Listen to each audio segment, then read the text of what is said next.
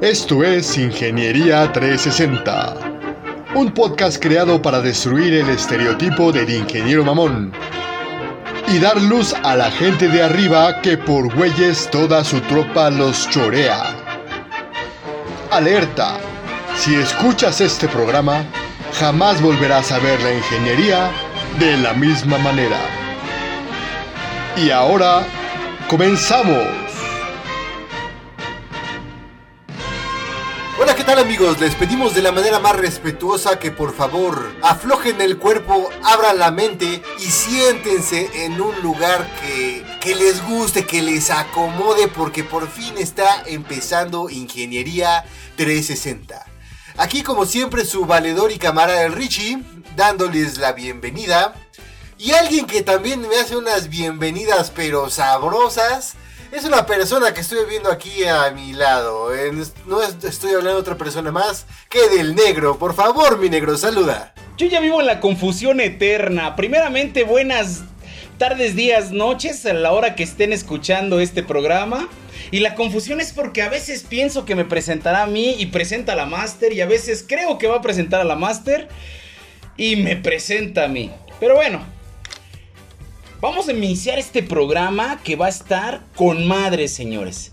Y antes de empezarlo, me gustaría darle entrada a nuestra especialista de recursos humanos, a nuestro lado femenino, a la coherencia dentro de este programa, a la rectitud, a la persona que no es capaz de decir una sola grosería dentro de este programa, siendo que somos unos malditos irreverentes. Con ustedes, la Master. Hola, hola, ¿cómo están? Primero, sí era evidente que te iba a presentar a ti, el Richie. Me queda claro el lazo tan afectuoso que mantienen desde que entré al, al programa. Y segundo, alguien tiene que tener prudencia en este programa, por Dios. Me agrada la irreverencia, pero creo que ya, ya es demasiado. Eh, pues un gusto estar con ustedes siempre.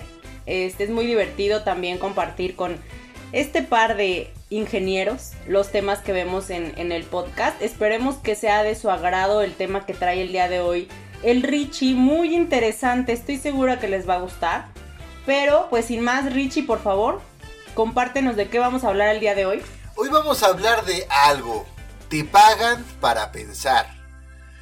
Normalmente cuando tú estás en una chamba, una chamba de lo que sea, le pagan bien a una persona que hace un trabajo difícil de mucho riesgo. Una persona que vende su cuerpo se arriesga a enfermedades, se arriesga a psicópatas, se arriesga a la policía, a los proxenetas, etc, etc. Es algo muy bien pagado porque es algo peligroso. También la profesión de un soldado. En un soldado es muy probable que te puedan partir la madre en cualquier momento, así que tienes muchos beneficios, tienes un sueldo no tan malo. O sea, hay más cosas, hay, cosas, este, hay algo que compensa ese riesgo, eso que nadie quiere hacer o que pocos quieren hacer. En el caso de un profesionista, obviamente estamos hablando de ingenieros, pero es que eso es extensivo a cualquier tipo de profesionista. Te pagan para hacer algo que la gente no le que a la gente no le gusta hacer y esto es pensar. A la gente no le gusta pensar es mucho más fácil pasarte viendo el celular, pasando, viendo, no sé, este, mujeres encueradas o hombres encuerados en tu celular, estar perdiendo el tiempo en cosas que no, que no, que no valen la pena. Ahora, ahora, no, no, no estoy diciendo que estés con tu celular o ver videos de TikTok es algo malo, claro que no. Tú te puedes entretener y puedes disfrutar tu tiempo como gustes. El punto es que normalmente lo haces para distraerte de cosas que son importantes.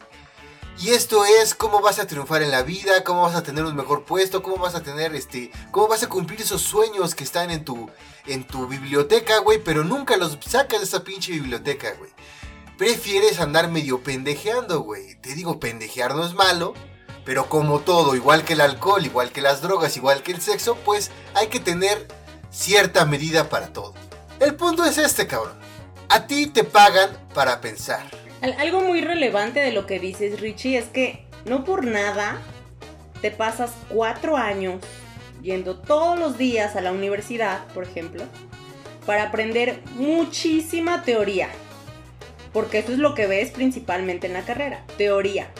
Teoría que, no, que ya está eh, muchas veces implementada, que te ayuda a generar proyectos, que te desarrolla la habilidad del análisis también, para que cuando tú salgas de la universidad tengas la posibilidad de generar propuestas de valor que no solo sea teoría, sino que sea aplicado. Entonces sí, es verdad, te pagan para pensar, también para ejecutar, porque hay muchas, muchas personas que piensan que porque ya traen la idea súper clara de lo que se tiene que hacer, con eso ya la armaron, cuando también la gestión de ese proyecto es, todo un reto importante. Pero sí es importantísimo eh, el tema de, de, recordar que por algo cursaste tantos años de teoría, ¿no? Para que cuando salgas al campo laboral realmente sepas qué y cómo deben de ejecutarse las cosas. Y fíjate qué interesante lo que plantea la máster, porque de alguna manera siempre estamos en este proceso en donde hay gente que piensa un chingo, pero no implementa nada, o no, no alcanza a bajar el balón de su idea y poder pensar en todas las partes que tiene que cumplir para poder llegar a donde quiere llegar o al objetivo que se planteó. Esto pasa mucho con las personas. De pronto hacemos objetivos inalcanzables o que no están correctamente trazados y que de alguna manera te llevan a no poder alcanzarlo. Estos procesos de frustración causan un problema impresionante no solo para la persona que desarrolló la idea, sino para las personas que están participando dentro del proyecto. Y por otro lado tenemos a estos tipos de individuos que real, güey. O sea, quieren seguir teniendo esta, este comportamiento de ejecutor total, en donde prácticamente le tienes que dar el ABC, independientemente de que sea ya un profesionista, le tienes que dar un ABC de cómo funcionan las cosas. Y el último, este cabrón que entiende perfectamente la teoría, pero no se alcanza a adaptar a la vida real. ¿No? O sea, la teoría dijo que eran 2 más 2 y por qué están saliendo 2.3, cabrón. O sea, ¿por qué en la realidad me llevo más materiales? ¿Por qué en la realidad uso más horas para hacer el proceso? ¿Por qué en la realidad el sueño efímero de todos, ¿no? Porque en la realidad nadie hace su chamba, güey. O sea, resulta que los tengo que andar correteando, güey. Resulta que tengo que ser líder. Resulta que tengo que ser eh, incluso alguien que convenza al otro de hacer la parte que le corresponde. Y es parte de pensar, es parte de realmente generar una estrategia completa que integre todos estos pasos. Entonces, antes de poder llegar a los pasos para crear un objetivo o antes de crear eh, una estructura viable a seguir, sí es bien importante que empecemos por la definición. ¿Qué es lo que tengo que pensar, mi Richie? O sea, ya salí de la escuela, güey, ya entré a una posición. ¿Qué es lo que debería pensar, güey? ¿Y cuándo es el momento de empezar a pensar? Y planteo esta pregunta, güey, porque también hay muchos compas, güey, que dentro de su pensamiento o dentro de su estructura de, pensamiento, güey, arranca inmediatamente con un proceso totalmente diferente al que tiene instalado o al que tienen dentro de su sistema. Y lo que hace es meter a la gente en una presión impresionante por el cambio tan radical. Entonces, ¿cuándo es que yo debería empezar a establecer este tipo de procesos? Yo, desde mi punto de vista, creo que lo primero o la primera fase para este proceso es entender correctamente el sistema. Es entender perfectamente lo que estoy haciendo, es ser el dueño del proceso, así lo comunican en diferentes etapas o en diferentes posiciones. Ser dueño de proceso precisamente te habla de tener el conocimiento total de lo que estás haciendo, la conciencia total de los factores que están implícitos dentro de lo que estás haciendo e incluso el conocimiento de las personas con las que te estás relacionando. Ahí es donde para mí tendrías que empezar a pensar en cómo lo vas a mejorar, en cómo lo vas a cambiar, en cómo lo vas a implementar. La realidad de lo que estás diciendo, mi buen negro, es porque muchas veces los problemas que tenemos que resolver no son evidentes. Y algo que está comentando el negro es muy cierto. Tú llegas y empiezas a analizar el sistema, cómo se hacen las cosas, cómo es que interactúan los factores dentro de un problema antes de empezar a mover nada. Hay un estudio en el cual se trató de, de que equipos que obviamente esto fue en una universidad, trataran de pegar una vela en la pared. Lo que se le hizo fue da- darles una vela, una vela como tal, una parafina, no sé cómo le quieren llamar, candela. Eh, les dieron una caja de tachuelas y les dieron unos cerillos. Entonces, mucha gente trató de, de pensar, bueno, ¿cómo rayos lo voy a poner en la pared? ¿No? ¿Cómo voy a pegar la vela en la pared? Unos trataron de quemar un poco el fondo para que se, la cera se, se pues, cambiara de fase y la pudieras pegar en la pared. Otros trataron de romper un poquito la mitad para colgarlos con las tachuelas en la pared. Es decir, empezaron a hacer una lluvia de ideas, vamos a llamarle así, y, y tratar de resolver ese problema. Cuando ya lo razonaban un poco más, se daban cuenta de que no solamente era la vela, no solamente eran las tachuelas y los cerillos, también había una caja en el problema, en la solución del problema. Así que lo que hacían era colocar la caja, fijarla con las tachuelas y poner encima la vela. Y era esa, esa solución al final llegaba a, a ella, pero primero intentaban de hacer otras cosas. Es decir, el problema no era completamente evidente hasta que te ponías a razonar sobre los elementos que tenías, podías llegar a una solución satisfactoria. Ahora, hicieron ese mismo experimento con gente que no estaba tan preparada. Es decir, al mismo nivel del operador que tú ves en la fábrica, al mismo nivel de, digamos que de la tropa, los que no tienen tanta, eh, digamos que tanta preparación como tú, pero modificaron el experimento y les pusieron la vela, por separado pusieron la caja, por separados los cerillos y las tachuelas. ¿Y qué creen? Funcionó más rápido. Lo hicieron mucho más rápido que las personas preparadas, universitarias, que tenían el, el problema o el elemento de la caja oculto intencionalmente dentro del problema. Y si te fijas, eso es exactamente lo que tú haces cuando haces, cuando desarrollas un proceso. Imagina que tienes una línea de producción en la cual vas a darle a una persona las instrucciones para que ensamble algo, ensamble una secadora, una licuadora, ensamble un teclado, ensamble una mesa, lo que chingado sea. Cuando tú eres ingeniero industrial, que es su especialidad, lo que tratas es de que se, tarde la menor cantidad de tiempo posible. Y para eso le pones los materiales lo más cerca posible para que no se deba de mover de su estación de trabajo. Para que no se confunda al momento de hacerlo, se hacen sistemas Pocayoke. Eso quiere decir a prueba de errores. Es decir, tú desmenuzas de una manera extrema el problema para que no tengas que pensar y solamente tengas que ejecutar. Pero toda esa sesión de pensamiento previa la tuvo el ingeniero. Porque si tú lo hicieras de una manera diferente, la productividad se iría hacia abajo. Nosotros como humanos nos cuesta trabajo y por eso nos preparamos para entender esos problemas, para desmenuzarlo y hacerlo de forma más eficiente. Algo que no hace un, una persona que no está preparada o que no está acostumbrada a pensar. Y ahí no concuerdo contigo, mi Richie. Y te voy a poner una anécdota, güey. Nos tocó una persona que en ese momento ya era el supervisor de producción en una empresa de moldeo, que tenía aproximadamente 23 años de experiencia. Este pinche viejo le mamaba su trabajo y empezó, de hecho, como operador. Cuando quisimos hacer el trabajo estándar de su operación, empezamos a ver que él tenía una forma mucho más sencilla y una forma mucho más clara de realizar el proceso. No había un solo ingeniero que lo hubiera tomado en cuenta. Y de ahí mi regla de cómo hacer un estudio de tiempos y movimientos y cómo generar un trabajo estándar. Primero, documentas, si es que tienes varios métodos, documentas todos los métodos aplicables dentro de la operación. Y muchas veces, incluso el propio operador tiene la respuesta.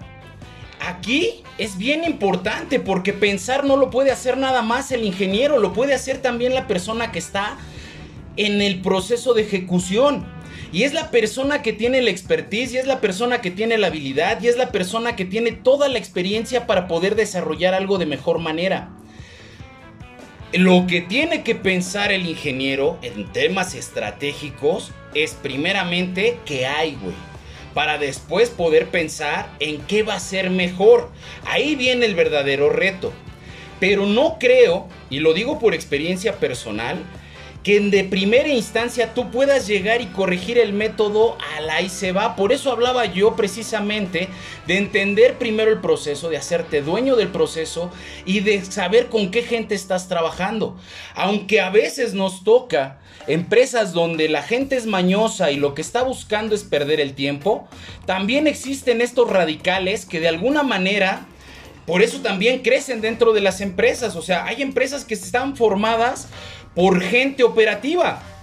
Y sí, entiendo perfectamente que a veces eso daña la parte administrativa, pero no por eso podemos descartar la experiencia que ellos tengan.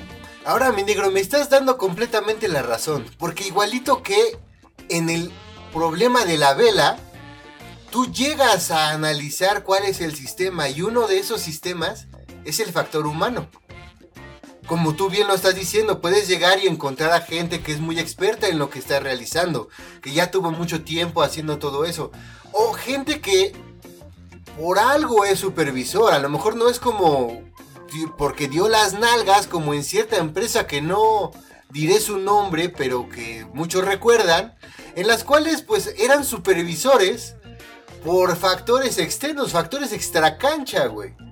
Pero al fin y al cabo, si tú vas a una empresa donde se reconocen los méritos, donde se reconocen las capacidades, aunque esta persona no haya estudiado, güey, por eso lo ponen como supervisor. Hay muchos casos de gente en las que, las, este, que no tuvo una profesión, pero pueden llegar a ser gerentes, pueden llegar a ser directores y con mucha capacidad. Ahora, una persona, a pesar de que no tenga esa preparación, se hace en el camino y, en ese camino em, aprende a razonar, aprende a resolver problemas, manejar gente. Es algo que ya trae de manera natural. Si por las razones del destino no pudo terminar una carrera, no pudo hacerse de un estudio formal, sí lo tiene en esas habilidades y se ve reflejado. No necesariamente en el puesto, sino en la forma que tú interactúas, la forma en que resuelve los problemas, la el tipo de persona que es que justamente ahí es muy importante recalcar qué es el pensar, ¿no? Porque ahorita al inicio yo mencionaba la cuestión de, bueno, no por nada te, te mataste cuatro años haciendo una, una, carrera, aprendiendo teoría, pero eso no es la única forma, esa solamente estás conociendo métodos, estás conociendo cosas que se han hecho previamente. Pero pensar también implica la creatividad, o sea, de estar en una situación particular y buscar formas o alternativas de resolución de problema. Entonces las competencias son formas de pensar, ¿no? Variadas. O sea, ¿cómo, cómo rayos resuelves una situación? No siempre el libro va a tener la razón. A todos nos pagan por pensar, porque en algún momento llega un punto en el que te das cuenta que todo lo que viste cuatro años te sirvió para nada. Y entonces es donde debe de entrar tu verdadera capacidad de análisis y de resolución de problemas. Así como lo mencionan, un operador lleva tantos años a lo mejor ejecutando una tarea que por supuesto que ya probó cosas nuevas, intentó otros métodos. Entonces cuando tú llegas y lo conoces, dices, ¿por qué nadie ha replicado lo que está haciendo este señor? Entonces tu chamba de pensar es replicarlo. Es aprovechar también el factor humano, aprovechar los beneficios que te trae la posición que tienes y potencializar a los demás, ¿no? O sea, porque también una cosa que, podemos a lo mejor llegar a, a, empatar aquí, o bueno, que puede llegar a, afectar el tema de pensar, son los que sobrepiensan. Pienso tanto, pienso tanto, pienso tanto, que realmente pues nunca llego a una verdadera solución o a una ejecución correcta, ¿no? Entonces también hay que saber hasta cuándo pensar, hasta cuándo es ya justo soltar una problemática y continuar con lo siguiente, ¿no? Y esa parte está súper interesante porque cuántas veces ha ocurrido que algún líder plantea una estrategia o plantea una, un plan para resolver algún problema y a la semana o a los 15 días lo cambia totalmente.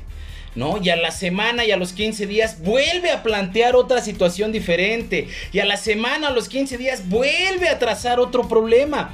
Entonces, este tipo de personas lo que hace es de pronto saturar también a la gente con la que está trabajando, es no darle el tiempo al cambio, que esta parte es muy importante también, la parte en donde tienes que darle el tiempo al cambio y no esperar los resultados inmediatos.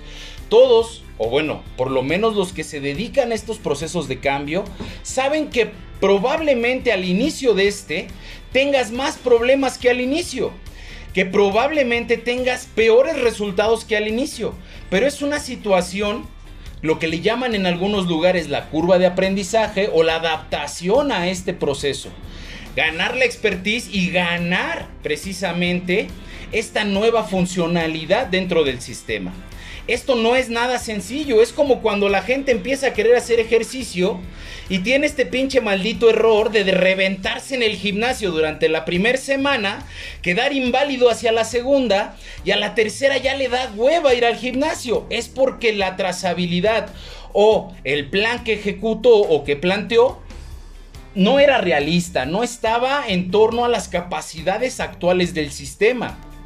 Es un proceso de crecimiento paulatino e insisto, debe de llevar un tiempo, debe ser paciente la persona que tenga este proceso de pensamiento para que su idea pueda impactar donde él quiere. En uno de nuestros capítulos anteriores que hablamos sobre la ingeniería no es una ciencia, dijimos muchas cosas ahí. Si no las has escuchado, te recomiendo ampliamente que te regreses a algunos episodios y le des una revisada.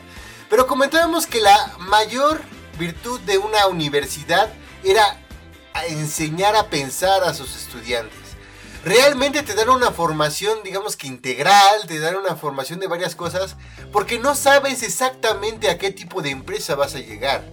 Puede ser, por ejemplo, ingeniero industrial, y puedes llegar a una empresa química, puedes llegar a un almacén, puedes llegar a una empresa en electrónica, o sea, realmente hay una enorme cantidad de empresas a las que puedes entrar a trabajar como un ingeniero industrial. Tratar de darte absolutamente todos los escenarios posibles de lo que puedes tener en tu carrera laboral es prácticamente imposible. Es por eso que, te, que potencian esta parte del razonamiento, para que cualquier problema que tú encuentres lo puedas razonar y solucionar.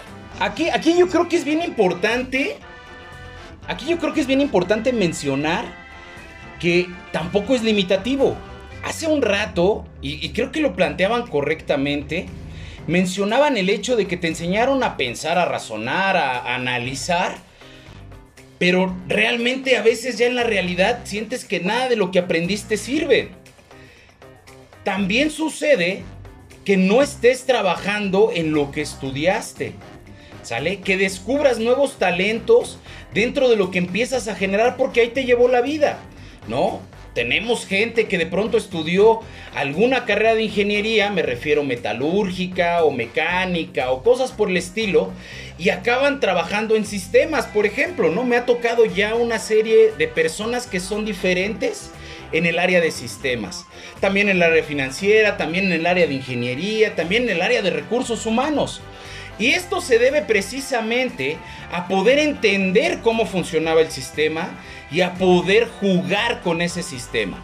Prácticamente lo que te estoy diciendo es, para que empieces un juego, llámese básquetbol o un juego de mesa, lo primero que tienes que entender son las reglas. Si entiendes las reglas del juego y a partir de eso puedes tomar ventajas, tú estás sobre muchas personas que no lo alcanzan a entender.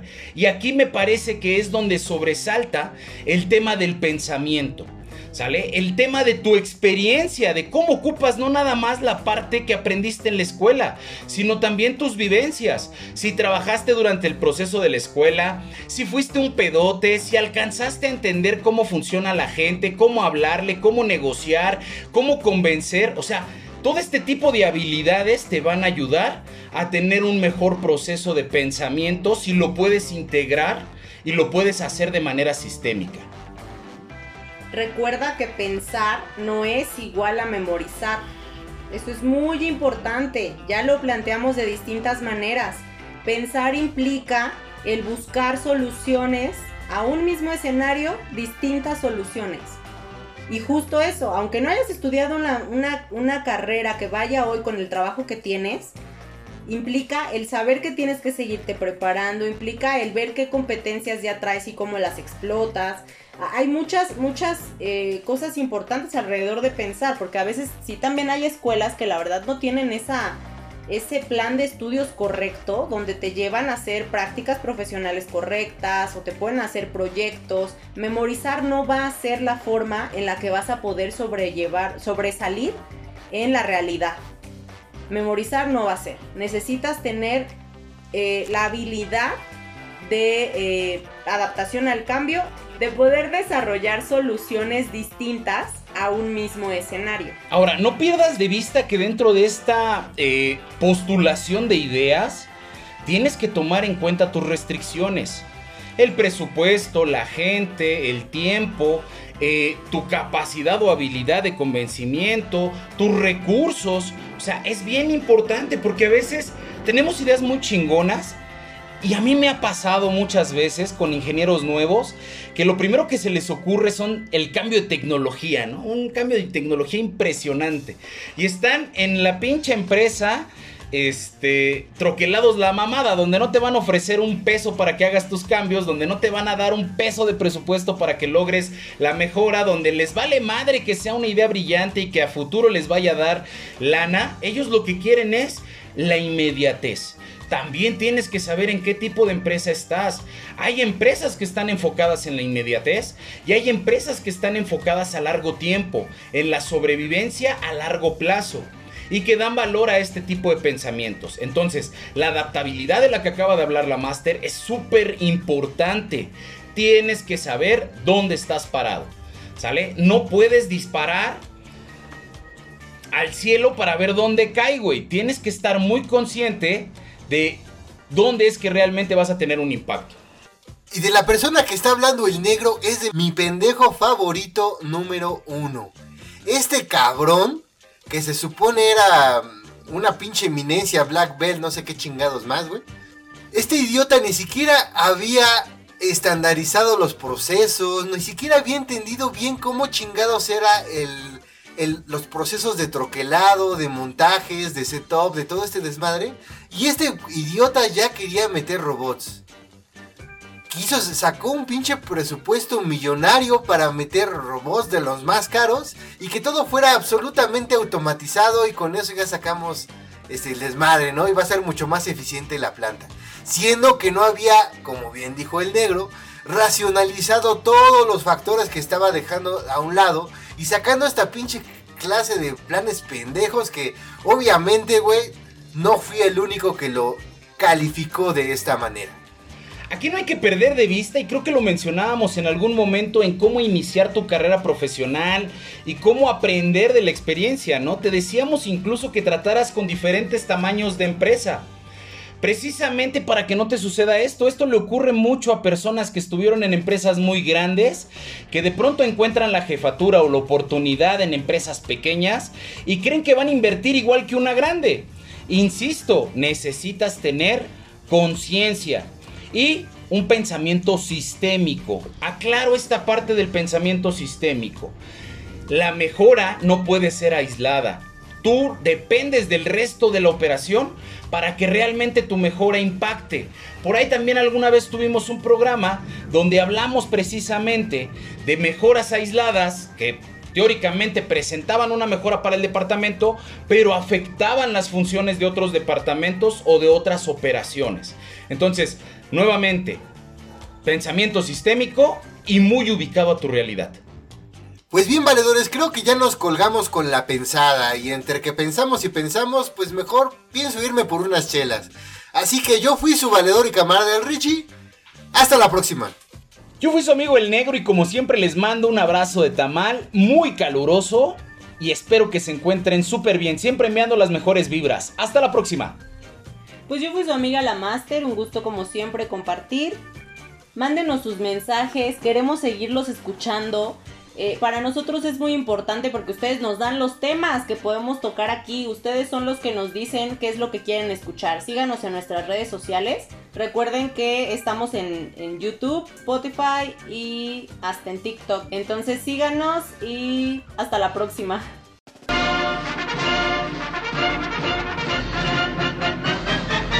Esta fue una producción de Ingeniería 360. Si piensas mandarle saludos, mándaselos a mi amigo Elber Galarga.